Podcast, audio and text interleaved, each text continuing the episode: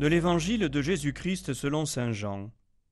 En ce temps-là, Jésus disait aux Juifs Vous avez envoyé une délégation auprès de Jean le Baptiste, et il a rendu témoignage à la vérité. Moi, ce n'est pas d'un homme que je reçois le témoignage, mais je parle ainsi pour que vous soyez sauvés. Jean était la lampe qui brûle et qui brille, et vous avez voulu vous réjouir un moment à sa lumière. Mais j'ai pour moi un témoignage plus grand que celui de Jean. Ce sont les œuvres que le Père m'a donné d'accomplir, les œuvres mêmes que je fais témoignent que le Père m'a envoyé.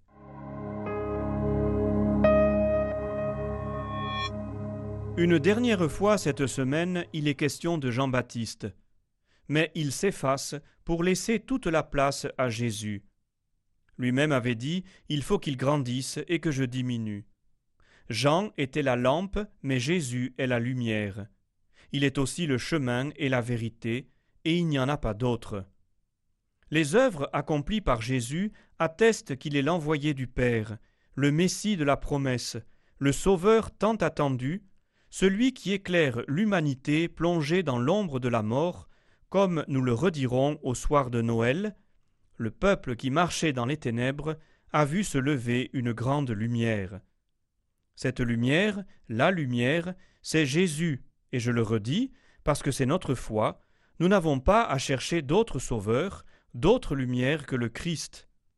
C'est une nouvelle merveilleuse, et le temps de l'Avent est là pour nous redire la merveille de Dieu, celle qui s'est passée il y a deux mille ans avec la naissance de Jésus, et celle qui vient, la venue du Christ dans la gloire à la fin des temps. Je parle ainsi pour que vous soyez sauvés. Voilà ce que Dieu veut. Voilà pourquoi le Père a envoyé le Fils, pour que nous soyons sauvés, et sauvés par le seul et unique Sauveur, Jésus-Christ. Mais ce salut ne se fera pas sans nous, sans notre oui à Dieu. Voilà pourquoi les évangiles de cette semaine ont tellement insisté sur l'appel à la conversion, à ouvrir les yeux, à ouvrir surtout notre cœur à la miséricorde de Dieu. Nous avons vu deux attitudes opposées entre les pécheurs et les publicains, qui ont accueilli ce chemin de conversion, et de l'autre les grands prêtres, les docteurs de la loi, qui ont laissé leur cœur fermé, refusant de suivre ce chemin de vie que Dieu leur offre. La question est de savoir ce que nous voulons, le chemin que nous voulons suivre. Ils approchent les jours de notre délivrance, le jour où va se lever sur le monde la lumière. Le Seigneur nous offre ce temps qu'est notre vie pour venir et revenir sans cesse vers lui.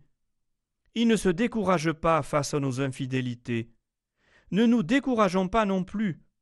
Le Dieu auquel nous croyons nous allons le contempler petit et fragile, couché dans une crèche. Est-ce qu'il peut y avoir plus belle expression de l'amour que celle-là? La crèche et la croix, voilà les deux moments uniques où est déployé dans toute sa plénitude l'amour infini de Dieu pour nous. Alors, accueillons cet amour, livrons-nous à cet amour sans réserve.